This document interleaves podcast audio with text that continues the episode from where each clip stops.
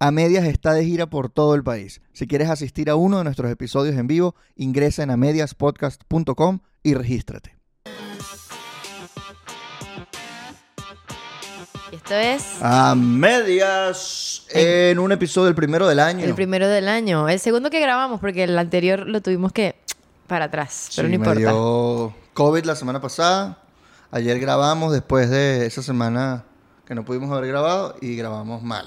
Pero no importa, este Entonces- episodio va a quedar mejor. Este episodio está mejor, así una gente comprometida que vuelve a grabar si queda mal una cámara, así que por favor apóyennos en nuestro Patreon, porque Que somos divertidos. patreon.com slash podcast y usted se mete ahí y con 5 dólares al mes usted tiene contenido, Claro, 5 dólares al mes. Se este, puede. contenido exclusivo y además, coño, apoyan el podcast, apoyan la gira universitaria que vamos para la Universidad Simón, Bolívar. el 8 de febrero. 8 de febrero, cuatro días después de mi cumpleaños. El día de mi cumpleaños me pueden suscribirse a Patreon como regalo de cumpleaños. Te picamos una torta ese día en la Simón. ¿Te parece? ¿No? Mira la cara. Coño, yo, yo ofreciéndote un gesto bonito y me pones esa cara. Pero el 8. O sea, ya yo cumplí, pues. Bueno, ya cumpliste, pero... Coño, yo me quería ir para la playa, ahora no voy a poder. ¿Cuándo te ibas a ir a la playa? Vete antes. Bueno, el no 4 sé. es sí lunes. No vale. El 4 es domingo. Me voy el viernes. Vete tranquila para tu playa. Porque no fui para la playa, pero en fin. Hoy Pero vamos a hablar. hoy vamos a hablar de el informe de la Déjame abrirlo. un, un Venezuela que es un Que yo digo hum, for some reason. HUM es H-U-M, que es de humanitario, venezuela.com, que tienen unos boletines que sacan con información sobre la crisis humanitaria, eh, la emergencia, Emergencia humanitaria, humanitaria compleja, compleja. que vive Venezuela. Pero vamos a dar solo algunos datos y luego vamos a hacer algunas, algunos comentarios de lo que ya ha venido pasando este año, es decir, se aumentó Y hoy el pasaron unas cosas. Exacto. Hoy pasaron unas cosas. Entonces vamos a hablar de esas cosas y vamos a dar nuestra perspectiva de lo que pueda ser 2024, quizá en términos políticos, ¿no? Porque En bueno, se está sí, sí. empezando a mover el Voy- tablero. yo, y ayer, creo que tenía rato sin, como que sin hablar el tema. Y yo creo que ayer en el episodio que grabamos yo estaba como tiki tiki. O sea, estaba como. Estabas pesimista. no estaba pesimista, pero Ella hoy- le llama realista. Yo le llamo realista, pero hoy quiero hablar como más desde una perspectiva como... A ver, no, no voy a decir que, se no me fue... la- no, ¿cómo es la palabra que se me fue, marico? La que... Subjetivo y objetivo, eso. Más objetivo, a pesar de que siempre hay subjetividad, pero creo que lo voy a decir de otra manera, para que no se sabe. Bueno. Para que no se sienta que es como que este chama está... Ok, sí, I'm feeling things. Pero Pasa que vamos a estás, ver. estás triste. De la vida, por supuesto, pero eso no una- tiene... tienes una Sí, tristeza. sí, sí. Pero igual como, coño, que me es el país. O sea, que- hoy me di cuenta que porque que pasó lo del sindicalista, que después hablamos, yo sí me sentí mal. Claro. Y fui, ¿qué coño? Sí, es que, bueno, a uno le afecta el país y a uno le duele y cuando uno lee el informe, por ejemplo, el que vamos a, a- la información que vamos a dar es dolorosa, pero es necesario saberla porque hay mucho propagandista por allí vendiendo un país que no existe, ¿no? Un país que no existe o tratando de... de a ver, porque que esto es importante. Cuando vos, tú, estás en el país, hay que darle el lugar que se merece a la censura. ¿No? O sea, si solamente las personas que sean cómodas al gobierno pueden estar en medios masivos de comunicación, o cuando a una persona que quizás no es cómoda, obviamente la van a censurar muchas veces, solo vas a escuchar lo que el gobierno quiere que escuches y vas a ver pensar en el país en lo que el gobierno quiere que escuches. Entonces, cuando leemos este informe, creo que quiero agradecerle a las 60 organizaciones que pudieron organizar y tener data. What are you doing? No me pare bola, Ah. dale, dale, dale tranquilo. A las organizaciones que, que pudieron recolectar la data, porque hacen el trabajo que el Estado no hace y aquí sabemos que este es el verdadero país y ahí este país es el que hay que hablarle. Entonces, empezamos. ¿Por qué? Porque la emergencia humanitaria compleja solo se ha agravado en los últimos años. Eso es interesante, porque uno pensaría, coño, ha habido ayuda humanitaria extranjera, eh, ha habido, bueno, está las Naciones Unidas en Venezuela, el año pasado, este, bueno, hubo un, digamos, un financiamiento de la ayuda humanitaria, pero, ¿cuál es la razón de por qué no se soluciona y más bien se agrava? Porque hay más personas ahora en riesgo, porque la financiación no ha sido suficiente. El año pasado, según este informe, solamente se desembolsó el 50% de lo que se necesitaba para cubrir las, las necesidades humanitarias de los venezolanos. Entonces, ahora hay 400.000 personas más en, en necesidades humanitarias.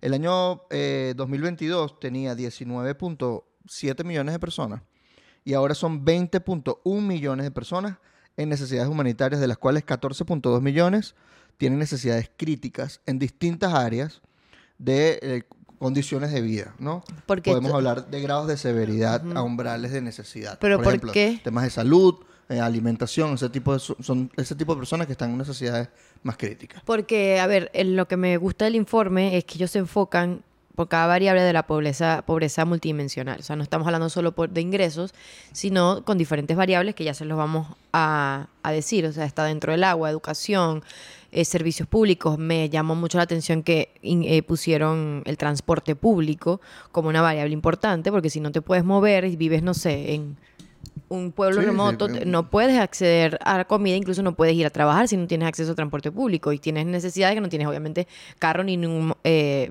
ningún Y manera de con la crisis moverte. de combustible, obviamente, gasolina y gasoil. Entonces hay como muchas cosas y lo que me gustó del informe es que te da como una vista muchísimo más amplia y no te dicen, bueno, esta es la pobreza y te da un, un, un- un porcentaje, sino que te van estado por estado y variable por variable de cuáles son las necesidades de cada persona. Entonces creo que por eso de verdad agra- agradezco este informe y agradezco a todas las organizaciones que lo hicieron posible porque el Estado no está haciendo su trabajo Que en no dar sé si lo mencionamos, son más de 60 organizaciones. Son más de creo que 60 sí lo dije al organizaciones. Este, aunque vos dijiste algo ahí que estamos ma- en mayor emergencia humanitaria porque no es suficiente plata, which is true, pero porque el gobierno no hace su trabajo, porque al gobierno le conviene que la gente esté así. Claro, porque es importante, según eh, lo comentó Susana Rafael en el episodio 62 que hicimos con ella, la ayuda humanitaria es eso, es ayuda. No está hecha para solucionar los problemas, sino para asistir y atender y minimizar el impacto de eh, lo que esa crisis pueda generar. Es decir, si una población no tiene plata para comprar comida, eso va a tener un impacto muy negativo en su salud, en su alimentación, y la ayuda humanitaria llega para asistirlas, darles esa comida o darles un poquito de eh, dinero, por ejemplo, algunos Es vales, como para bandear la crisis. Para que traten de y, eh, resistir el impacto, es decir, que no lleguen a un nivel de, de desnutrición o de malnutrición o de hambre, ¿no? Eh, pero estamos viendo que bueno, no es suficiente, porque el gobierno es el que tiene que hacer el trabajo, porque el trabajo del Estado del- es garantizar las necesidades básicas de la población. Y no lo hacen. Entonces creo que hay que hacer ese, ese- Claro, esa puntualización, hecho, ¿no? Que es Porque una emergencia humanitaria compleja, justamente. Es una emergencia en la que, eh, por razones de, la, de humanas... omisi- pero es decir, omisión, o sea, por, por falta de capacidad del Estado o por, o por omisión. O sea, no quieren O no o pueden. no pueden. Pero este caso es porque no quieren. Exacto, porque hay emergencias que tienen que ver con terremotos, por ejemplo, un tsunami, un, un desastre natural. En el caso venezolano, el desastre es por decisiones políticas principalmente. Entonces, vamos a la cifra de pobreza multidimensional. Bueno, esta yo mm, iba a decir la de las condiciones de vida, porque empiezan poniendo condiciones de vida, alimentación, salud, agua, educación básica.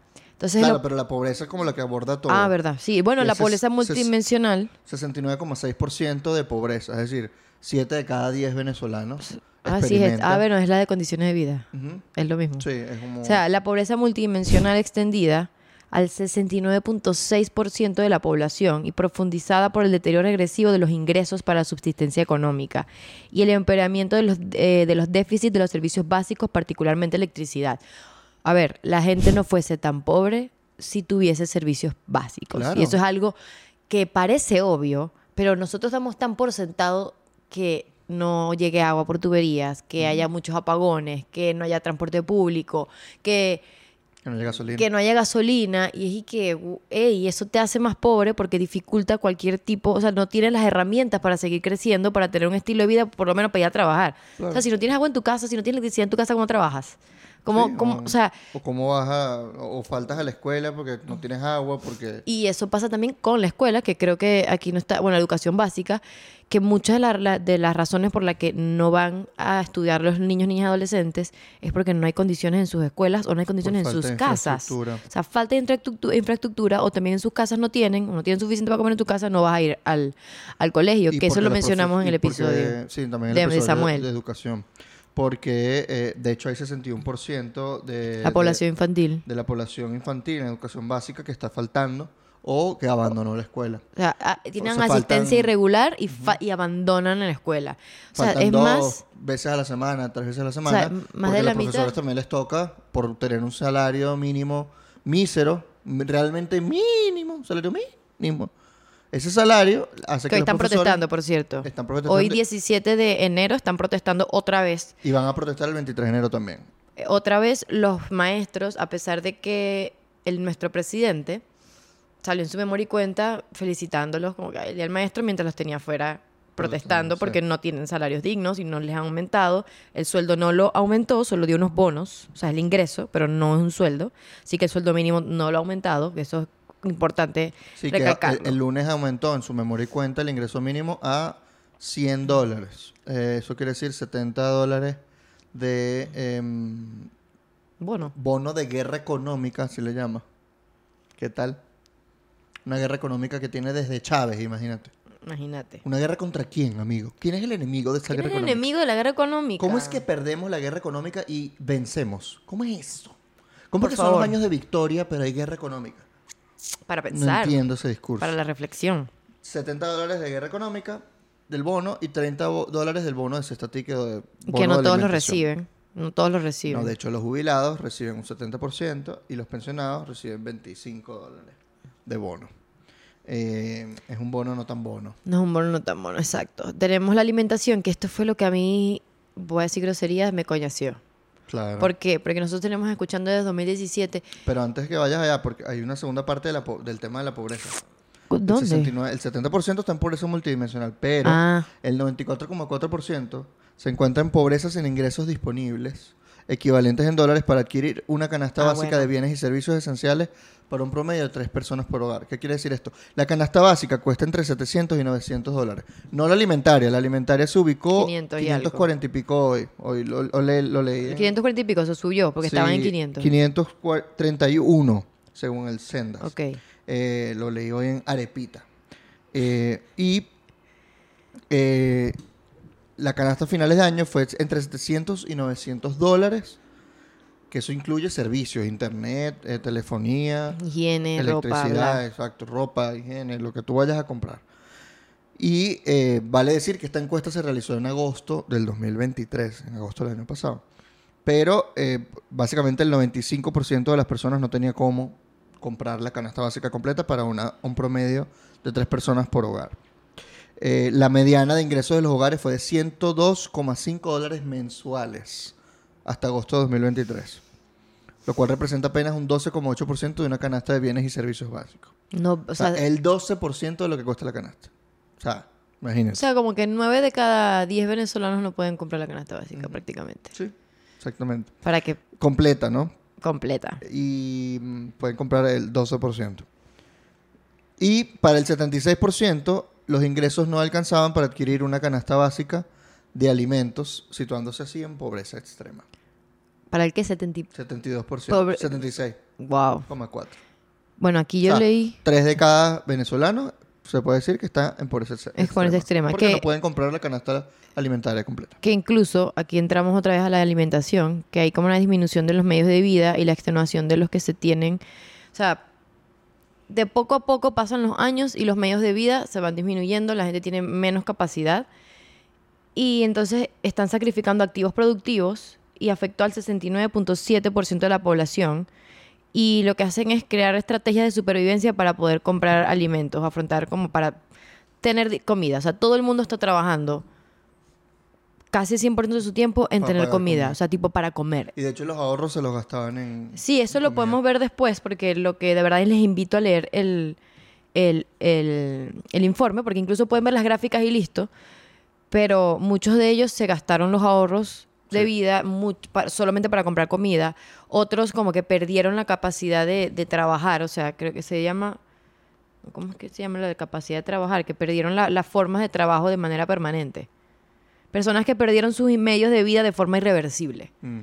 Y esos son 69.7. O sea, por Es eso un tío, eh, cada es diez, o 20 sea, millones La de mayoría del país está en esta situación. La mayoría. Cuando no es el 90% que no puede comprar toda la canasta alimentaria, es el 70 y pico por, el 70% que está en pobreza multidimensional que no tiene suficiente acceso a, electricidad, a servicios básicos, a comida, a servicios, bienes, etcétera. En cuanto al agua tenemos, que también importante, Tenemos que hay restricciones eh, frecuentes y más prolongadas de acceso estable al agua, que es el 69% de la población, y agravamiento de las condiciones de inseguridad hídrica por agua contaminada. Y que muchas personas simplemente están expuestas a, este, a estas fuentes, 86% está expuesto a agua contaminada. agua contaminada, y no tienen fuentes de agua. Es decir, que llega, si llega agua de chorro, que no es la mayoría, Bueno, en mi casa en Maracay, yo siempre lo digo, no llega agua de chorro. eso, eh, o viene una cisterna, es un agua que no, bueno, si- es cisterna debería ser potable, pero mucha de esa agua viene sucia, viene con olor, es decir, no está completamente saneada. ¿no? Y dejaban a la gente expuesta a enfermedades. A patógenos que se a patógenos y, bueno, ni hablar del sistema de salud. Yo a veces siento que es como redundante hablar del sistema de salud. Sí, ya sabemos cómo está todo, que no hay insumos. O sea, que- la gente, y hay gente que, por ejemplo, tienen eh, enfermedades crónicas, eh, enfermedades que necesitan medicamentos diarios y pasan todo el año sin ser atendidos médicamente porque no pueden y obviamente los Porque hospitales públicos y los hospitales públicos no, ¿sabes? Ni siquiera los atienden porque Bueno, no son pueden. deficientes, pues, o sea, existen, pero es igual que el sistema eléctrico. O sea, de repente no, no hay luz tampoco en el hospital o no hay agua, o sea, ese tipo de cosas pasan. ¿Sabes cuál fue el que me llamó a mí mucho la atención? Que nunca esperé que lo midieran. Es las personas que están en riesgo de desastres. Que con fue. Con, a riesgo. riesgo, riesgo de desastre. Un 45% de la población tienen temor a riesgo de desastres. Mm. Porque pasa cualquier desastre natural, un deslave, unas lluvias, pierden su casa, pierden todo y no tienen Claro, alternativa. una- una ni siqui- y ni siquiera tienen eh, como cap- eh, capacitación de qué hacer. O sea, no tienen herramientas y no tienen alguien o una autoridad que puedan llamar porque los vayan a asistir. O sea, hey, pasó Claro. eso, me quedé sin casa, nadie, nadie me va a ayudar. Y este también me gustó que lo midieran porque va directamente con la crisis política, que es con miedo a la inseguridad. No, miedo no. Ex- eh, personas que están expuestas a la inseguridad, tanto por malandraje en general, pero ellos midieron por abusos de poder. O sea, que vienen directamente de funcionarios o de personas que se suponen que no deberían estar abusando de su poder. Claro. Entonces, un 41% de la población están expuestos a ese tipo de inseguridad. O sea, no se sienten seguros porque no hay nadie que esté velando por sus intereses. O sea, no, ni los, ni los cuerpos de seguridad. Y por eso mu- en muchos eh, espacios como de baja, o sea, de bajos recursos, tienes a pranes y tienes a personas, bueno, O, o- o que la gente, qué sé yo, el Consejo Comunal o la Junta Comunal. Y yo no sé si puedo decir aquí, de si no lo puedo poder. decir lo pongo para Patreon, pero hay demasiados estados fronterizos donde la seguridad se los da el ELN, se los da la FARC, se los dan grupos irregulares, las guerrillas. Bueno, la seguridad a costa de extorsión. A costa de extorsión, o sea, como que te doy seguridad porque el Estado no te está dando, porque aquí no hay presencia del Estado, no hay presencia de cuerpos de seguridad. Entonces, como yo domino el territorio, yo te voy a dar seguridad, pero obviamente en cambio de estar controlado por Sí, mí. Y obviamente hay miles de arbitrariedad porque qué Que no- seguridad te estoy dando, Eso ¿no? no se puede llamar seguridad, lo que se llama es extorsión. porque Bueno, pero ellos piensan que que, te dice, yo seguridad. te cuido porque si no yo te mato. Entonces, O coño. quédate quieto, pero Dale, al pues, final cuídame. medio, medio funciona. En el episodio del arco minero también hablamos sobre eso, pero para que sepan que está, está medido también, ¿no? aumentó la intención de emigrar. Y yo creo que... 75%. Y, y hay mucha gente que le he escuchado decir también que 2024 están esperando a ver qué va a pasar. ¿Qué pasa en 2024 si no me voy? Exacto. Si, Y no los puedo juzgar. si vuelve a ganar, eh, bueno, ni ganar, ¿no? He's not gonna- si vuelve a ganar con las trampas que suelen hacer, pues obviamente mucha gente pensaría en irse porque de Irse. aquí a 2030 es, es demasiada vida perdida. Yo creo que las personas que no se van son las que ya están mayores o la verdad que tienen algo muy aquí. Pero es difícil quedarse aquí sabiendo que la perspectiva futura es... O sea, no puedes pensar a largo plazo. O sea, yo no, sí. puedo, yo no estoy Si pensando... eres joven y nada te ata a Venezuela, o sea, O sea, siempre te ata algo porque es tu país y tu familia y vaina, pero es como... pero digo, nada te ata como una responsabilidad enorme, como un negocio, una vaina que tú tengas que tener acá, este, probablemente lo que lo que pienses es en irte. O sea, O sea, y estamos- cuando vamos a la universidad preguntamos quiénes se quieren ir, la mayoría dice yo. Sí, incluso algo que a mí me preocupó fue que en, en las universidades públicas la mayoría no están yendo los chamos a estudiar y cuando van es como que tenemos que ver cuándo es que van muchos, o sea, como que no hay casi personas Ya se fueron. eh, se lo fueron. vimos en, la, en, el, en el episodio de Puerto Ordaz, que les preguntamos y se fueron. cuándo era, la- cuánto, de cuántas personas era la matrícula en ese momento, y eran 900 personas Y de, cuando antes hubo 5000. Eh, Y, y también que hay 20%. carreras que han cerrado porque ya no hay chamos que se quieran inscribir. Y no muchos, o sea, estamos hablando ahorita de emigrar como, ay, bueno, yo voy a ver, ¿será que me voy y espero? Hay personas que no se pueden dar el lujo de esperar o están esperando con todas sus ganas de que haya un cambio porque ya no tienen los medios de vivir. es como, me el, voy el a... tráfico por el, por el Darién. La gente se sigue yendo por el Darién. O sea, Y muchas personas también, creo que también está medido ahí, no sé si lo notamos, porque el informe sobre las personas que, que, que estuvieron involucradas en actividades ilícitas para sobrevivir. Ah, no lo notamos, pero fueron 5 millones. Cinco, o sea, ya hay personas que dicen, ok, no tengo otro medio, necesito estar en actividades ilícitas para sobrevivir. No eso no significa solamente atracar. O sea, o sea, uno piensa en tirar ilícito y dice, no, voy a, a- a malandrear. No, o sea, estás en una, estás en, no sé, en una En una mina, estás haciendo cosas rela- relacionadas a narcotráfico. O sea, A trata de personas. trata de personas, o sea, que esto yo quisiera hacer un episodio de eso, pero en muchos de los estados fronterizos eso se mueve mucho, la trata de personas, incluso hay como muchas niñas, Bueno, lo mencionamos un poco Un en, el, poquito, en el episodio de pero hay Puerto personas que que, es un estado fronterizo. que trabajan en eso y es y que, coño, yo di mi casa para que fuera un sitio de pase, ¿sabes? Como que, hay, que deja la carajita aquí después, y después se la llevan. Y porque me están pagando, pues, y porque no tengo otra manera de vivir. Y no lo estoy excusando, ¿sabes? Pero en- ese es uno de los ejemplos de personas que están en actividades Bueno, eso ilícitas. es una de las crisis tan graves que te, te, te toca hacer eso vos si no te mueres de hambre. pues. Igual no estoy justificando, ¿no? Porque that's really bad, pero... No, no, eso no se justifica. Eso O es un crimen. te, pues. estoy, te estoy entendiendo, es pero no te estoy pasando. justificando. Eso Pero esta es la realidad del país. Y algo que, me, que, que me, me gustó que lo hicieran, que creo que ya lo había mencionado, es que lo hicieron todo por estados. Y vemos estados, o sea, ellos los calificaron como bajo, medio y alto con una- unos números, pues ustedes lo van a ver ahí. Y la mayoría de los estados están en rojo y naranja, o sea, en deficiencias altas y medias, en alimentos, educación, salud, en violencia.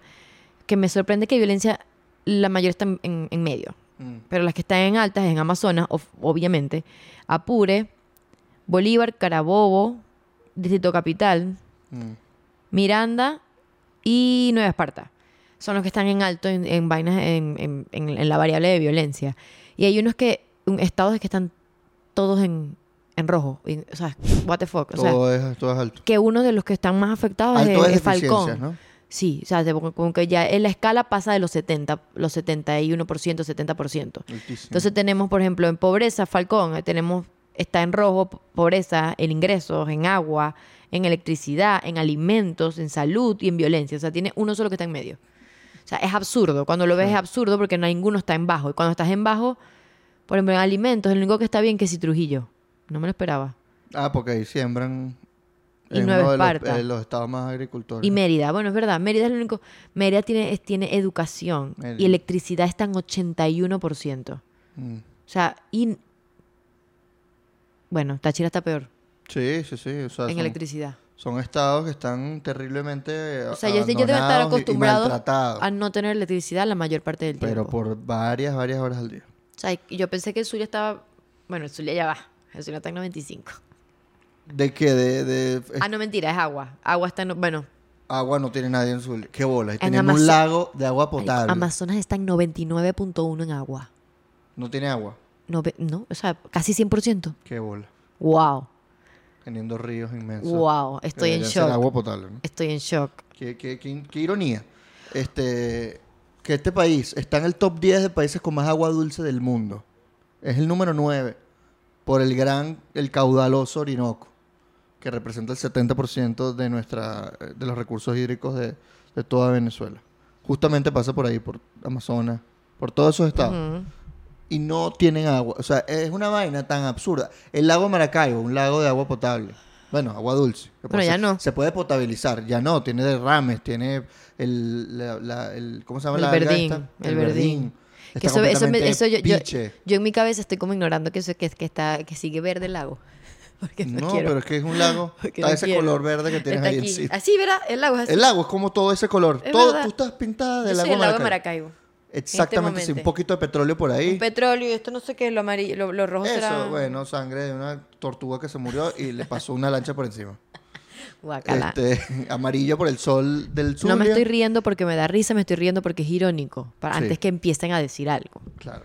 Y bueno, para concluir lo, lo que dice el informe, este es uno de los datos más duros. El 9.5% de las personas en Venezuela en 2023 se encontró en un estado de hambre permanente y a menudo pasando días enteros sin comer. Eso es uno de cada diez venezolanos o pasa sea, hambre. pasa y 42.5, 45.2% de la población debió privarse de comidas al incrementarse sus condiciones de inseguridad O alimentaria. sea, ustedes van por la calle y cuatro de cada diez personas que ven en la calle probablemente no hace sus tres comidas al día. No tan así, No, tan cuatro de cada diez personas que veas, Bueno, pero Dios, pero estoy cuatro de cada un diez personas ejemplo. en Venezuela. Bueno, Es verdad que veas no, porque si estoy caminando por, no sé, si caminas por las Mercedes, probablemente todo el Todos mundo comieron. Claro, pero si tú vas a un estado relativamente pobre, una población muy rural, es probable que cuatro de esas diez personas no tengan seguridad alimentaria. Eso quiere decir que se quitan alguna comida del día durante, no sé, a la semana, al día. Se la quitan una comida, deciden no almorzar deciden no desayunar el- y almorzar y cenar nada más para rendir los y alimentos. tomando en cuenta que muchos no tienen la cantidad proteica necesaria, o sea, no te vas a comer una carne, vas a comer que sí, una mortadela, a ver, a ver si te puedes comer un huevo, que si agarras lentejas, o sea, prefieres comprar que si productos muy baratos, o hacen, ahí hay un índice que también es de gente que pide comida prestada porque en ese momento no tenía y están esperando que le caiga algo para comprarla y devolverla, o sea, este es el país que tenemos. Y yo sé que estamos empezando el año y coño, qué bola de estos chamos que están contando algo chimbo, pero es que me llamó la atención y creo que una de las cosas que quisimos hacer el episodio es que hay gente de grupos opositores, entre comillas. Obviamente, claro, aquí hay do- dos, dos vías. Uno, el gobierno lo niega. el gobierno lo niega, esto no está pasando. El gobierno dice que, "Mm, país de las maravillas, Venezuela se arregló. Claro. Dice que ningún presidente eh, es único en el mundo el que aumenta 500% el ingreso mínimo a 100 dólares. En Venezuela el, el ingreso mínimo, el sueldo mínimo llegó a ser 300 y el sueldo llegó a ser 300, 400 dólares durante el 2005, 2006, 2007, por allí. 300 a 400 dólares. Y, y eso, esos ingresos, esos sueldos, no eran bonos, eran sueldos, era mayor, era de un beneficio mayor para el empleado porque le daban prestaciones y otros beneficios, bonos vacacionales, etcétera, basados en ese, Porque en ese sueldo. Es decir, percibían algo más a final de año sobre ese sueldo. En cambio, sobre un bono no percibe ningún, básicamente ningún, Nada. ninguna prestación. Tomando en cuenta que la el- mayoría no están en empleos formales. First of all, o sea, muchos no están en empleos formales. La mayoría está como claro. solito ahí con su, con su sueldito, con su vaina por otro lado y no les va a llegar ese bono. Por un lado, entonces el gobierno lo niega. Lo que no lo niega, que por eso creo que me, me cuesta mencionarlo, porque como lo di por sentado de que evidentemente el gobierno lo va a negar, ¿no? Pero hay que Siempre mencionarlo y decirlo. Siempre. Y también tenemos a estos grupos que por intereses, no sé si personales, la verdad ahorita no voy a poder indagar en eso, que quieren vender de que el país se puede arreglar sin cambio político. Como si las Y lo decisiones... dicen ya y lo dicen abiertamente abiertamente sin medios. tapujos y sin miedo. Es como, bueno, la, una elección que le pueda servir al país, pero no necesariamente un cambio político. Y entonces, ¿cómo le sirve una elección al país si no es con cambio político?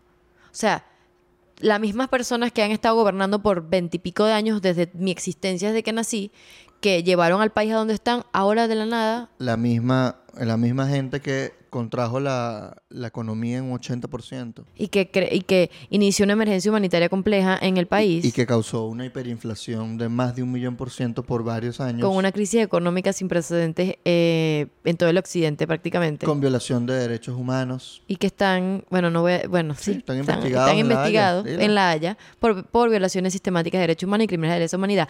Esa Entonces, gente, Esos, esos, no, esos no tienen que irse. eso no, eso es como que, bueno, el cambio político no es importante porque seguramente ellos un día van a, a levantarse y van a decir, yo voy a, a trabajar y hacer mis políticas a favor de las personas y voy a, a acomodar la economía y voy a empezar a hacer que nuestras instituciones sean democráticas. Yo ahora voy a sí. hacer el bien. Yo ahora no voy a seguir metiendo presos políticos como el sindicalista que metí preso hace unos Que, días. por cierto, ya no a- lo voy a hacer. ya no lo voy a ahora yo voy a invertir, voy a, que, a tratar de que vengan las inversiones internacionales para que los empresarios estén felices. Entonces, Sí, esto que Ese es el gobierno que ustedes quieren que se mantenga hasta el 2030. Y por eso es como, yo digo que yo entiendo, quiero tratar de entenderlos, de que, ah, bueno, si hacemos esto, ellos nos van, eh, el gobierno nos va a dar como una vista como positiva y va a dejar que vengan inversores, no sé, inversionistas de afuera, vamos a acomodar la crisis eléctrica. Ey, no, no va a pasar.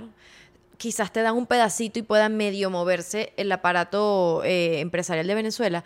Pero algo que a mí me llama la atención es que si el gobierno te deja hacer eso, tú vas a tener que ser parte de su grupo de poder. O sea, vas a ser parte del, Claro. del- su electorado y vas a tener que rendirle cuentas. O sea, vas a, vas a ser oficialmente parte del gobierno. O sea, no del gobierno, del régimen y de, de todos sus, sus tentáculos y todo su... Va a ser un enchufado. pues.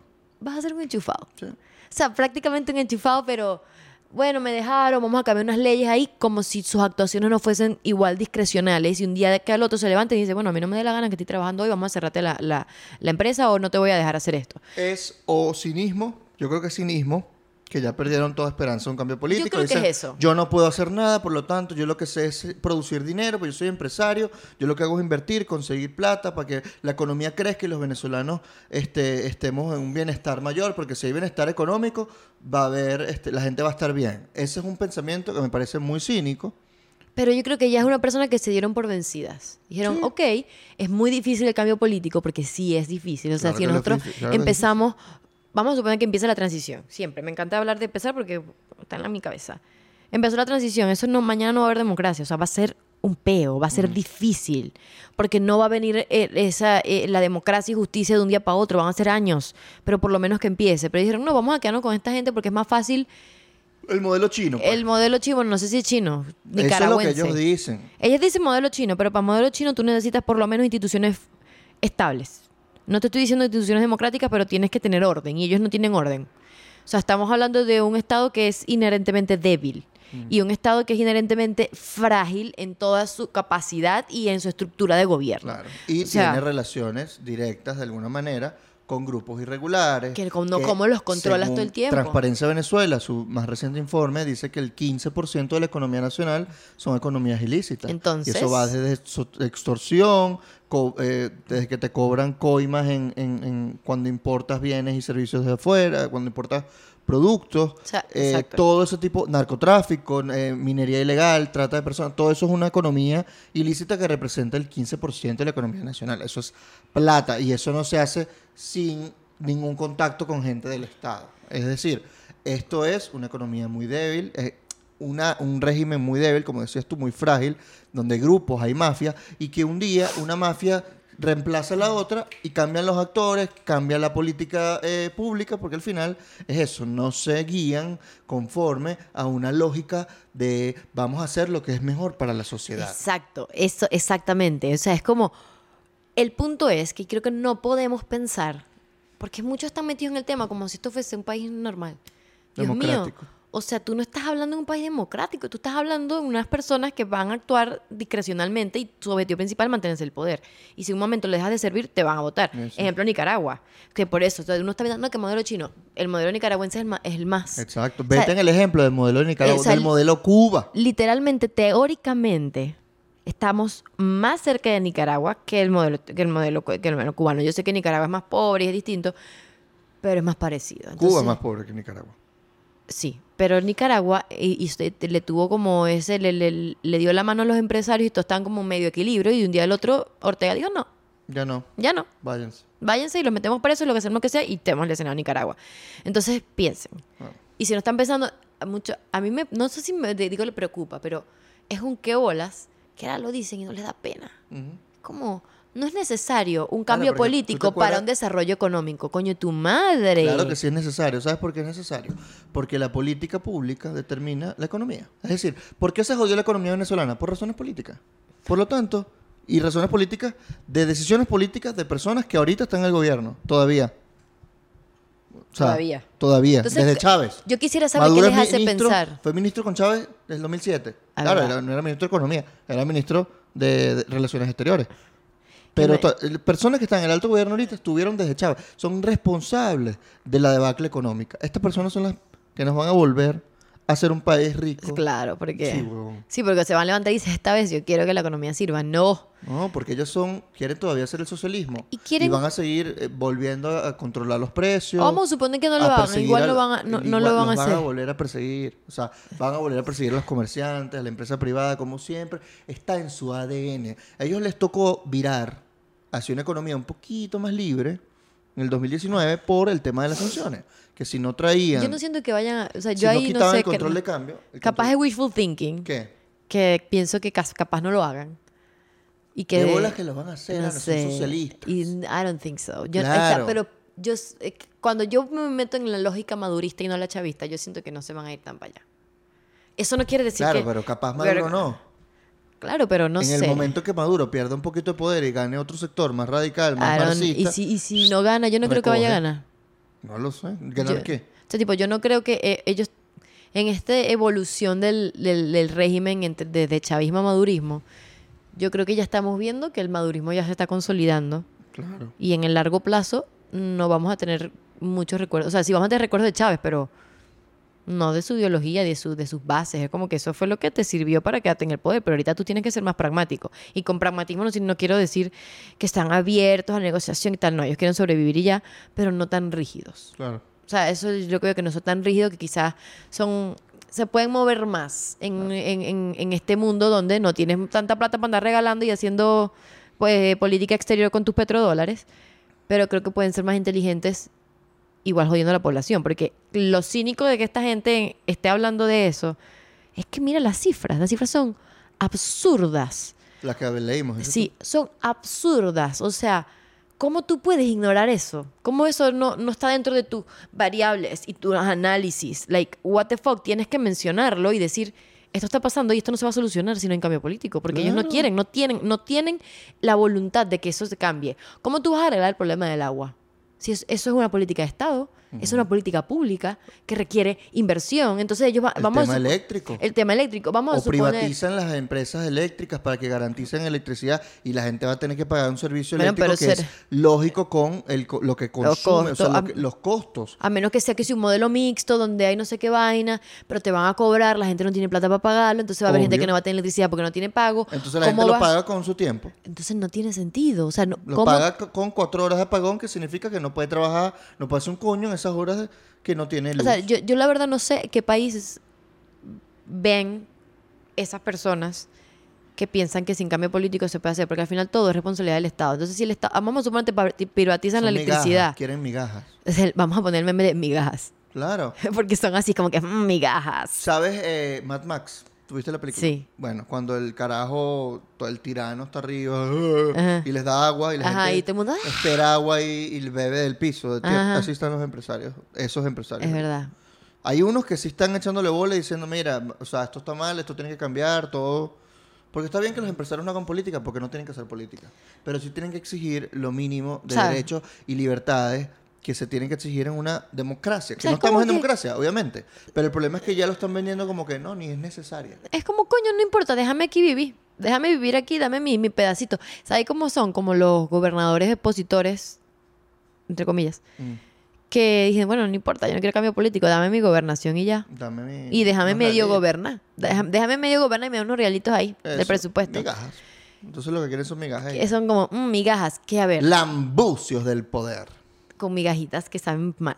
Pero lo que, a ver, yo quiero tratar de entenderlo en el sentido que yo, imagino, o sea, ellos están tratando, entre comillas, sobrevivir porque del otro lado no hay perspectiva de cambio. O sea, Claro. o verga, sea, está forzado. Ellos apuestan a que ojalá gane María Corina. pero I don't know. Son de los realistas que dicen, obviamente no la van a dejar correr. No, pero hay unos que dicen no va a ser la activamente candidata. y otros que activamente la están criticando y diciendo que no debería y la critican todo el rato y es como que papi, ya va. Sí. Si queréis ponerte la franela del PSUV, Claro, ya. lo que pasa es que lo hacen menos ahorita porque ya ganó unas primarias. Ya está legitimada. Sí, por pero la antes era y que no, que bolas, que Claro. se chama. Y es como. Y no están interesados en que ellas ganen. O sea, inscríbete en el PSUV, papi. Ya. No, ya. Ya. Toma tu tarjeta. Toma tu Toma tu papi. carnet. No el joda. Pero. Eh, pero el tema es eh, qué puede hacer ella, ¿no? Ya está. Hoy dio una declaración María Corina Machado, la candidata presidencial opositora, que todavía no tiene el aval del TCJ, el, TC el Que su dio. abogado va al TCJ y le dicen, yo te aviso. que dale, ahorita, que aviso". algo que, coño, Tania de Amelio Mm. ahora va a ser la presidenta de la sala constitucional del TCJ, que es esa sala donde interpretan a la, a la constitución y hacen lo que les dé la gana. Y Exacto. es como un movimiento que hay que ver porque están moviendo sus piezas fuertes en espacios fuertes Claro. porque necesitan el... Eso tiene un nombre. Eso tiene un nombre teórico. Le dijo Javier Corrales que... Javier Corrales, yo sé que te vamos a tener aquí. Yo lo Algún sé. día.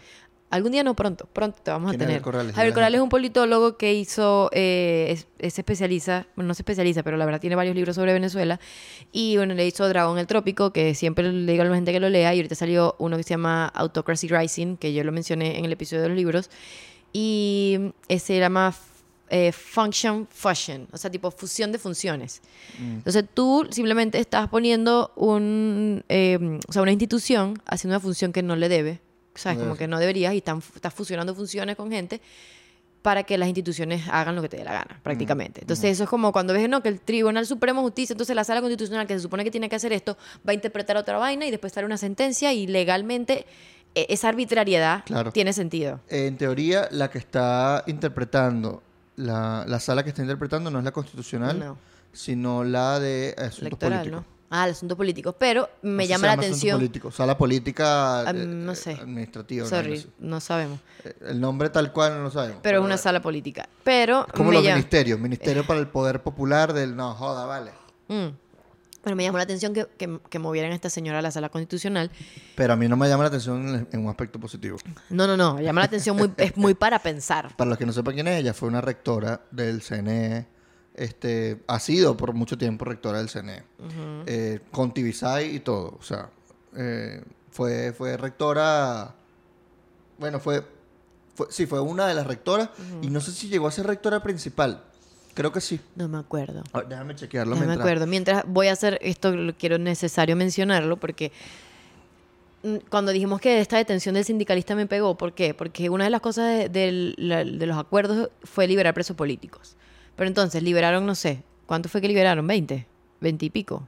12, no sé, un número nimio porque hay más de 200 presos políticos en Venezuela y lo que usan las autocracias con los presos políticos es una puerta giratoria. Yo te solté esto, pero te voy a meter más cualquier momento con arbitrariedades y cosas que pasan con cuando vienen elecciones es que aumenta la represión y estos estados estos gobiernos autoritarios se van a enfocar mucho en pulir el, eh, la máquina, el, el aparato represivo, o sea, es que esté muy bien el aparato represivo y van a empezar a amedrentar, van a empezar eh, las detenciones arbitrarias y después vas a tener un poquito de gasto público. Y si no tienes suficiente gasto público, tú te vas a enfocar en que tu máquina represiva o tu aparato represivo esté en su tope. Entonces, hoy qué pasó, estaba este sindicalista Víctor Venegas de Barinas, estaba denunciando violaciones contra, esto no me acuerdo bien, porque este es Funda Ullan de los llanos promovemos la documentación, formación de derechos humanos, en fin, en los llanos. El punto fue que el señor estaba hablando, dijo, mira, me están buscando, yo no hice nada, estoy defendiendo los derechos humanos, es un delito, bla, bla.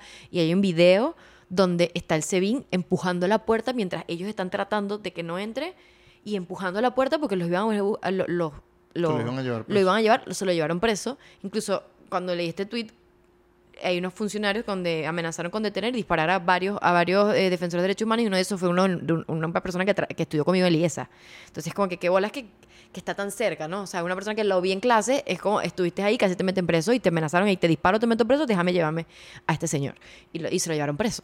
Y creo que hubo otras, otras detenciones y otra cosa que salió hoy, que fue que al, al grupo de- al equipo de María Corina, que en- dentro de los, de los acuerdos lo dejaron entre comillas libres, ahora tienen régimen de presentación por cada 15 días y prohibición de salida del país. O sea, vamos a ver a Claudia Macero, a Perro Ruchurtu, cada 15 días en tribunales para decir estoy aquí. Claro. Entonces, al final, eso no es libertad, tiene régimen de presentación y eso es una, una manera de, de, de amedrentarlos y una manera de, de, de- de empezar con el miedo dentro del partido. Porque imagínate que tienes a la directora de comunicaciones y de asuntos internacionales yendo cada 15 días al tribunal donde, ay, no, hoy no hay, hoy no hay impresora, o ay, no, hoy no hay sistema, o ay, no te puedes inscribir, o no, no te. O sea, Hoy no hay luz. No hay lujo, no, tienes que escribir aquí en un cuaderno y después te tienes que ir. O sea, por lo menos está No, en... chico, que no puedes entrar en chores. No, bueno, otras cosas. Entonces, esto sigue pasando y creo que en el episodio que grabamos ayer yo andaba como, como no, no, yo no voy a decir pesimista porque es realista. O sea, estamos leyendo los números, estamos leyendo lo que está pasando. Sí. Entonces, es como, coño, estaba... y estos movimientos, y esta esto señora para la sí, sala. señora es como se están preparando. Hoy salió el equipo de María Corina que me llamó mucho la atención. Si personas del equipo de María Corina la están escuchando, mejoren esas comunicaciones La vocería. la vocería. No estoy diciendo que, que ese señor, bueno, si habla un poco para pensar, necesitan muy buenos voceros para surfear la censura en Venezuela. Y esa toma no era, no, era, era cero atractiva con el papagayo abajo, no entendí. Yo leí la declaración y yo dije, yo que soy una persona hiperinformada, que estoy, que trabajo de eso, me No costó sacarlo. O sea, era como que, ajá, ¿y qué me estás diciendo? Me dijiste demasiadas cosas. No, que es el inicio de la campaña, ¿qué tal? Ok, pero ¿por qué no me dijiste que es el inicio de la campaña? ¿Pero qué fue lo que dijo? Eh, te voy a leer. Em, fue el como inicio, el, el- el- el no sé qué vaina 600 mil. el, del 600K. Se llama que reto 600k. Sí, voy Maratón leer, 600k, sí. ¿qué es lo que es? Ya te lo voy Pues a leer. 600k me- me gusta el nombre O porque sea, es suena el maratón. inicio de la campaña en la organización electoral, ¿no? Que me parece cool Que porque... quieren 600 mil voluntarios. 600 mil voluntarios de todos los partidos de la sociedad civil para que prácticamente defiendan el voto, porque No, y trabajadores. Y trabajadores, y sindicalistas, to- todo el mundo. gente La gente que quiera. Que represente todos los sectores de Pero usualmente son de 25 Venezuela. partidos y más de 20 sectores reunidos para articular nacional, estatal, municipal y parroquialmente los 600 mil ciudadanos que defenderán el voto. Para eso habrá identificación de líderes, formación electoral y todo lo que requiere una elección en términos de organización, dándole fuerza a la unidad de propósito por representación de todas las organizaciones políticas. Esto fue un resumen que yo le pedí a alguien que está en esa vaina. Eso no lo saqué yo porque era largo y yo decía, no estoy entendiendo. Veías que sí, Andrés Caleca por un lado, otra gente por otro lado, María Corina no estaba. Era como, fue muy, muy mala comunicación si este fue tu inicio de campaña. Porque al mismo tiempo te di- dijeron a tu equipo que tiene régimen de presentación, están metiendo preso a un, a un sindicalista. Hay, que- hay que meter ahí un marquetero, una gente de marketing. Una cosa ahí que me dé... Una- una- unos, unos loguitos. En, Una eso, co- en eso te digo algo. Nosotros criticamos mucho al, al personaje, pero en eso sí es bueno Capriles. Capriles agarra y te saca un backing con una, una bandera que dice, bueno, esperanza o nada. No, pero nah, yo te no, vende no. un mensaje. Nah. Yo te digo Yo algo, no digo no en marketing, yo no siento que, marico, Capriles agarra un periscope, no entiende, habla 10 minutos y no dice nada. What the fuck. Claro, pero cuando quiere... Es decir, tú cuando haces una rueda de prensa, en vocería te enseñan cosas como posicionar un mensaje. O sea, si tú das una rueda de prensa de media hora, tú quieres que haya un titular Bueno, de allí. ¿Cuál es ese titular? Bueno, lo que estás anunciando, los es verdad, 600K. es verdad, es verdad, es verdad. Ajá, pero entonces, What the fuck is that? eh, pues entonces podemos decir que un mensaje bueno es anunciamos el inicio de la búsqueda de 600 mil voluntarios por la campaña de María Corina. Eso no lo Entonces, lograron. Vamos a la, a la, a la búsqueda de los 600 mil. Vamos a por los 600 mil. Entonces, ese es el mensaje, esa- ese es lo que dice la valla. Yo ni eso si- es lo eh, que mira, dice imagínate. El loguito. Imagínate que no había una imagen que dijera 600k. Tipo, yo no lo tengo en mi cabeza. Eso, eso, hay que, eso hay que trabajarlo. Entonces, otra cosa, la, la gente que estaba presente estaba como ladilla. Bueno, pero es que, es que ese- eso es una cosa muy de. Verga, de papi, ruedas pero, de pero prensa. entonces no me lo comuniques así, mi Claro. rey. Es un tema de ruedas de prensa raro. O Es sea- decir, dar, dar ruedas de prensa no necesita que haya. El berreguero de gente 600 atrás. personas atrás. O sea, why do you need it? Y si- Eso lo hacemos para mostrar apoyo, somos mucha gente. No lo de pinga. haga. Marico, para eso ya grabo un video de un minuto. Exacto, no lo hagas. O sea, ese berreguero de gente atrás que yo reconocí como tres caras. Si vas a ponerme, coño, los líderes de los partidos, me vas a poner gente que yo reconozca, este nombre, este nombre, coño, yo entiendo y dije, coño, apoyo. Pero ese berreguero de gente que haga- ¿sabes? Pero ojo, eh, independientemente de que no haya estado bien comunicado, a mí me parece que es buena estrategia. Es una estrategia de organización, Pero- primero, porque ya todos los, los... O sea, si uno va a pensar cuál fue la última organización electoral que tuvo la oposición fue en 2012, Y las primarias. con Capriles. Y las primarias. Las primarias no cuenta como una organización. Ah, no. No, por tema de CNN no. Ah, no. O sea, Es verdad. tú necesitas presencia en todos los pueblitos de Venezuela. Es verdad. Otra La cosa. primaria no, es, no fue pero eso. otra cosa que espero Y fuera de Venezuela. y fuera, epa, bueno, Ella lo menciona en eso. Es de bueno. Los 600 mil. que afuera seguro va a ser más sencillo que adentro. Espero. garantizar, bueno, la, la- no sé, como si tú no tienes un censo, claro. Es tú verdad. tienes 7 millones de personas, de los cuales muy pocos están registrados oficialmente. Afortunadamente, gracias a que Colombia tiene un estatuto temporal para los venezolanos, están todos re- debidamente registrados. Pero la gente en Perú, que es un millón, muchos de esos o están Y ilegal, mucha o gente no va a querer votar por miedo a represalias. o por sea, miedo a que los puedan deportar. o hay que mucha, sea. ahí va a haber muchas cosas. va a haber mucha gente que está afuera que no va a poder Pero votar. o- otra cosa que espero que el, el equipo Corina lo tenga mucho sobre la mesa es que hay que entrenar a las personas a defensa del voto lo formal, ¿no? Lo que todo el mundo sabe. testigos, pero etcétera, testigos, ¿no? que o la sea, gente no entre a voto asistido, que no... los puntos rojos, la vaina, que eso ya, o sea, como que estés capacitado para defender el voto y que haya mucha gente en la calle. Necesitas que haya mucha gente en la calle. ¿Sabes? Como que no es que voté y me voy para mi casa. No, vamos a quedar ahí a ver qué va a pasar. Hasta que cierre el centro. hasta que cierre el centro. voto y, y no me importa actas, si no pues. tengo si no tengo yo como no soy parte de los 600k, pero yo me voy a quedar ahí. Y me voy a quedar ahí viendo a ver qué va a pasar porque estoy llenando los centros, ¿no? Porque va a haber muchos que van a estar situados en lugares que son extremadamente chavistas o en lugares donde de verdad tienen más, más control, no sé, cuerpos de seguridad, pero tienen que formarlos con situaciones de la vida real que pueden pasar. Y es cuál es, cómo va a ser tu acción no violenta para la violencia que va a venir del Estado, porque va a venir. O sea, eso ya es, un, ya, es algo por sentado que ya hemos visto en, la- en casi todas la- la- las elecciones anteriores y esta que es tan crucial. Colectivos, etcétera, o sea, Colectivos, provocaciones. provocaciones. Intimidar, pues, a los Va a haber, y creo que incluso este año podría haber más, porque ya vemos que la escalada represiva es más alta y como estábamos diciendo, ellos se van a enfocar en que el aparato represivo esté brillante y limpio y, y que sea lo más eficiente posible. Y estoy hablando de que si es que hay elecciones y si es Ma- María Corina la candidata, porque ellos fácilmente pueden decir que no hay elecciones y pues inventan cualquier cosa y sacan otra vez la carta del Esequibo, por ejemplo. Claro. Y hablamos también de que va a haber demasiadas, mm, casi 70 elecciones en todo el mundo este año. O sea, no vamos a hacer prioridad tampoco. Más de 70, Más de 74. 70, 74 elecciones en todo el año, entonces, incluyendo las estadounidenses. Entonces, es como un contexto bastante adverso. Pero al mismo tiempo, es adverso teniendo en cuenta que hay de tantas personas, como ya vimos, que quieren un cambio, no importa si son opositores o chavistas. Necesitan un cambio. Y el punto y el reto que va a tener María Corina, le digo María Corina porque es la líder de la oposición, yo sé que son todos los opositores, pero la líder de la oposición, es uno, organizarse con los demás partidos a ver qué hace, si de verdad puede lograr una fuerza lo suficientemente grande y fuerte que le haga contrapeso al gobierno. Y dos, es capitalizar esas ganas de cambio, porque pueden existir, porque siempre están existiendo, pero cómo tú la capitalizas y lo, hacen, lo, lo haces política, otra cosa. Ajá. Ahí caemos en un tema de táctica de estrategia. va a ser ella, no, no, va a ser ella la candidata o no. Eso yo creo que ella, yo Marico, si no conociéndola ella- no va a ser, eh, o sea, ella no va a aceptar que no sea ella la candidata.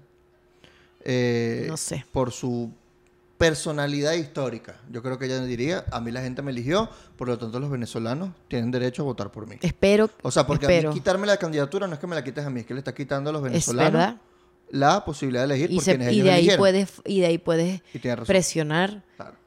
pero no sé qué ta- cómo ni, Ah, ni entonces el canto. tema táctico, si ella decide y le dice, mira, tú de verdad no vas, como le dice el antipático, ¿eh?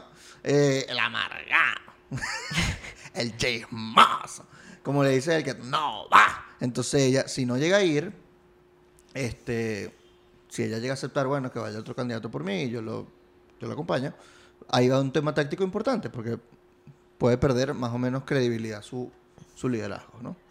Eh, porque dice, Pero "Ay, tú no- entonces tú eres muy después- arrecha, ¿cómo no lograste tu candidatura? Eso es una vaina que la gente le puede reclamar. Pero al mismo tiempo no creo que queramos re- eh, repetir 2018. ¿Qué sería 2018? 2018 la oposición dijo no voy a ir. Maduro seguramente en el TCJ, presidente inconstitucional. Claro, Guaidó, todo el Guaidó, tema, bla, bla, bla. Eso no se va a volver a a- a repetir. Entonces María Corina va a decir, bueno, yo no voy. Que bolas, esta jeva llamando a la abstención, que no sé qué vaina. Mm. Porque ahora vas a tener al chavismo, o al madurismo, al chavismo, y a una parte cooptada de la sociedad civil que le va a agarrar eso por donde sea y va a decir que bolas esta jeva y, vas a- y después vas a dejar que escojan Mm. a un candidato potable Sí, de la puede ser oposición. su fin político, pues. ¿Sabes? Es como, ey, lo que el contexto es bastante difícil porque ya los grupos son distintos, o sea, ya no, ya no tienen la oposición y el gobierno, ¿no? Ahora tiene una gente que es opositora, pero no sabe si se va para un lado, entonces si van como que van a apostar al que más vaya a ganar, entonces se puede voltear por un lado, entonces no sabéis. O tenés a estas opositores que quieren ser los candidatos potables del chavismo y no sabéis si se voltean un ratico y, y van a decir, bueno, si ella no es ella, voy yo. O va a salir, no sé, la gente de Acción Democrática, no estoy hablando de Acción Democrática, pero estoy dando aquí un ejemplo. Bueno, nosotros Bueno, quedamos chicos, yo me sacrifico, pues. No, si, yo- ya- yo- si nadie quiere ir a las nosotros- elecciones, voy a ser yo el sacrificado. Y que nosotros quedamos de segundo, nosotros quedamos de segundo en la marico, no, ¿sabes? Es como no sé en qué mood está la posición. Además, el segundo con un 5%. no joda, y con Prosperi, por favor. Ese es el peor segundo lugar del mundo. Uf. Es Entonces, el segundo lugar, más último lugar. más último lugar, de verdad, porque exacto. O sea, el 5%. Pero, Entonces, entonces a nosotros nos toca sacrificarnos y poner nuestra candidatura al nombre de la... o si no viene y sale Manuel Rosales a ponerse ahí también. No lo creo. Entonces, Pero bueno. I don't know. A este Sí, momento. ¿sabe qué? ¿Qué aprendí yo de la quiniela que sacamos? Más que, más que Manuel Rosales, yo temería un outsider como el Conde, que está ya dijo que se va a lanzar. Ah, bueno, coño, su madre. Entonces, Pero eso, yo, algo yo puede no me voy a- aquí a, arriesgar. ¿Por qué? Porque con la quinela que hicimos en las primarias yo me la pelé durísimo. Entonces dije, papi, ahorita estamos en enero. Yo no sé qué va a pasar en cuatro meses, no sé qué va a pasar mañana, no sé qué va a pasar la semana que viene. Pero es un año extremadamente volátil y lleno de incertidumbre. Claro. Entonces yo solo digo, Maragoy, no estoy esperando a ver qué me digas. ¿Qué coño vas a hacer? Bueno, pero ya te dijo hoy. Vas a No te estoy insultando, María Corina, te quiero mucho. Yo solo hablo así. Perdón. Va a organizar a la gente. Pero, pero más. Ok, vas a organizar. ¿Y yo qué hago? ¿Pero qué, qué, qué más quieres? ¿Marchar? lidera, mi reina. ¿Pero quieres marchar? ¿Estás liderando? Bueno, ¿Tú vamos a crees que esperar. organizar a 600.000 personas en todo el país es difícil? Bueno, eso es una acción. a mí que me llamó la atención que no fue ella la que lo dijo. Eso es una acción que te están dando a ti directamente. Por ejemplo, Bueno, el 23. organiza a la gente de tu comunidad, de tu parroquia. ¿Ves? Bueno, verdad. ¿Estás clara? Bueno. Es parte del- del- del- de la labor de hormiguita. Ok, vamos a ver. Pero además de eso, Creo que necesito. quieres tú decir, ¿no? Además de la organización electoral. ¿Qué más? Porque tú estás trabajando. El problema de, de que María Corina está ahorita trabajando en función del, del, del- el escenario electoral y ella ahorita no está en ese escenario. Esa es la verdad, porque el, el Tribunal Supremo no le ha dado la autorización. Es decir, el gobierno, a través de su órgano, el Tribunal Supremo, no le ha dado la, básicamente, no ha La habido una verde, pues. Para que ella pueda ser la candidata. Y esa negociación tiene ahí a Estados Unidos involucrado. A un Estados Unidos que etcétera. quiere ya salirse del pedo venezolano. Claro que quiere ya eh, vender petróleo, comprar petróleo y porque tienen los peos allá en, en- en Rusia, en Ucrania, eh, entonces necesita petróleo para su economía y bueno, necesita salir del peo Venezuela que es un lo que llaman los abogados un cangrejo. Es decir, es un caso que no se puede resolver. Oh, Eh, esos son los no cangrejos. sabía en- que, en- en que- derecho. que decían eso. Pero eh, sí, en Venezuela es un tema demasiado complicado. Entonces ya básicamente quieren, queremos una salida, y pero obviamente queremos una salida democrática. Y yo te voy a decir algo, yo no me, yo no, yo estoy en un, mu- en un punto donde prefiero sorprenderme que decepcionarme. Por lo tanto, estás Por lo esperando tanto- lo peor. No estoy esperando lo peor. Estoy viendo the odds, las posibilidades y conforme a los ingredientes que tengo sé que la sopa va a salir mala. Ok. Está bien. ¿Sabéis? Sí. Pero siempre tengo mi... O sea, eso no quiere decir que, bueno, que bola, soy derrotista. No, no, no. Yo, yo voy a hacer donde, de donde yo pueda para que haga, pase algo. Claro. Si me van a decir, bueno, no tenéis que ir para no sé dónde, da- dale pues, échale bolas. No, porque te- dale pues, yo lo hago. O sea, estoy comprometida, pero eso no quiere decir que voy a andar como los otros años porque yo no estoy estable emocionalmente para yo darme otro coñazo. Claro. Ese es el problema.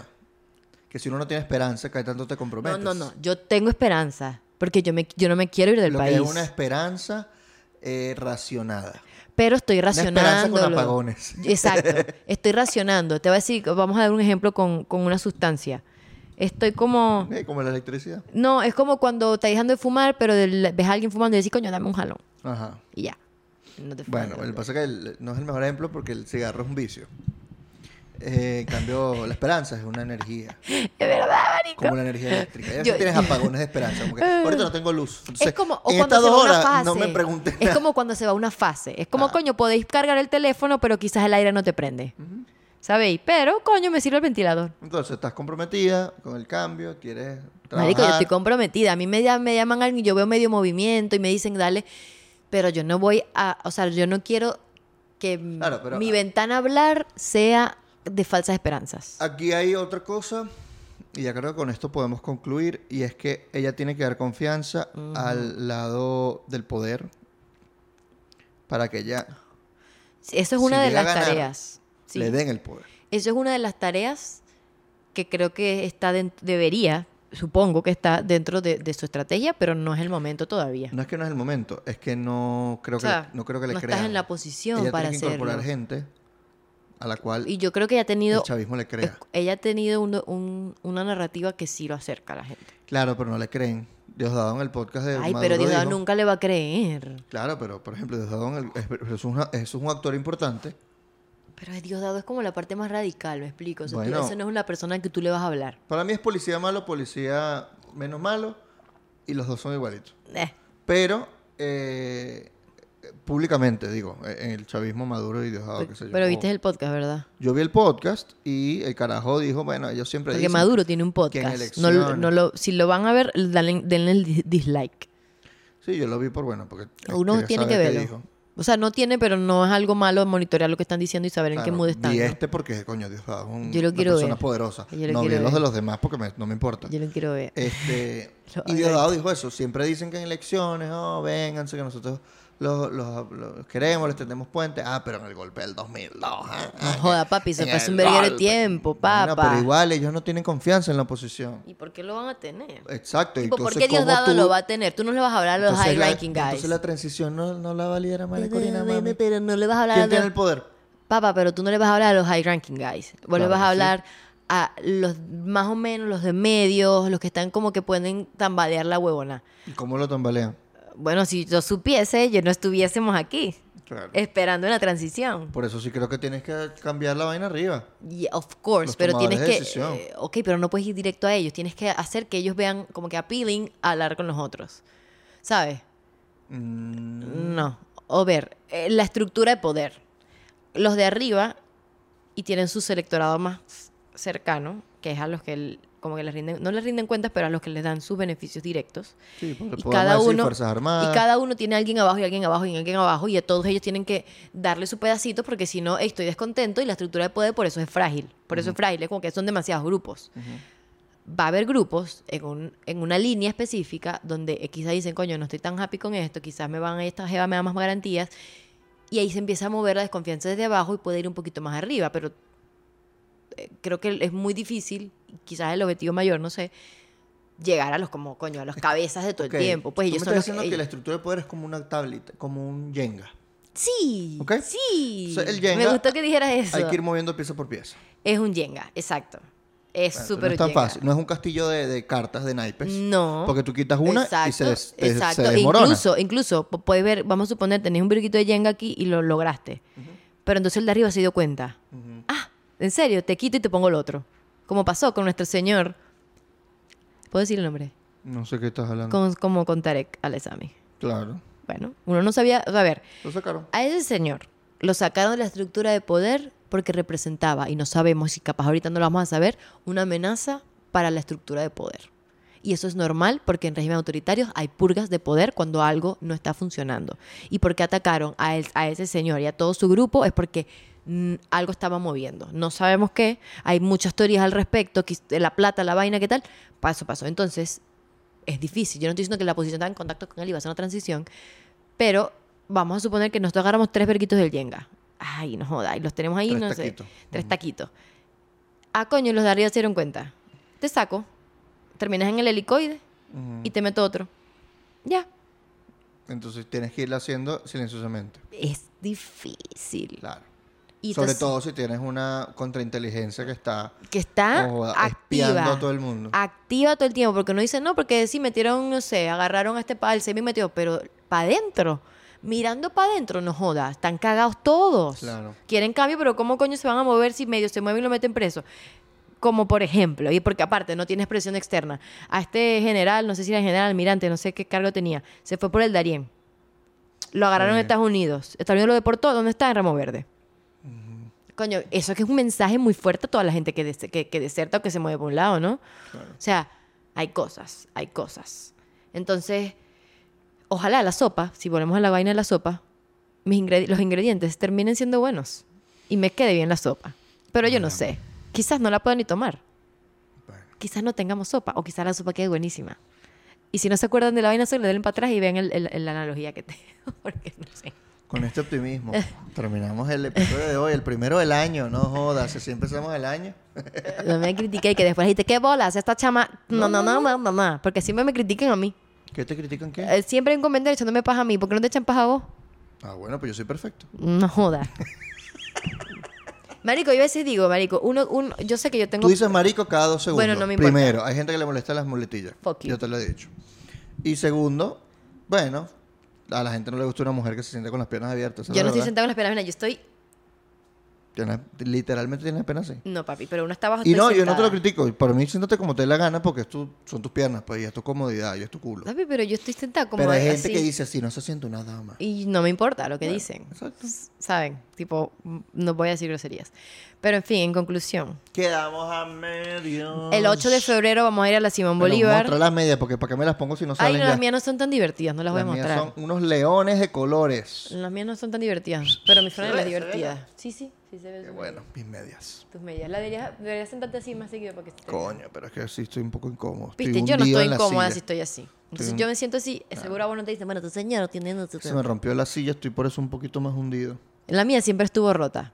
No, no siempre, desde un tiempo. Desde hace como un año y algo. Desde que se sentó Gabo Ruiz y la rompió. Pero la mía tiene ratos rota, así Gracias. que... Pero bueno, chao. eh, vayan a Patreon, síganos en las redes sociales. Métanse en a medias podcast, a mediaspodcast.com para ver las fechas. Vamos a ir a Mérida pronto, probablemente en marzo. Primer trimestre del año, pendientes. Primer trimestre del año vamos a estar en Mérida y en Maracaibo y vamos a ver, vamos a ver si metemos Valencia. Vamos, metemos Valencia, pero en fin. A mediaspodcast.com. Bye. Chao. Thank you.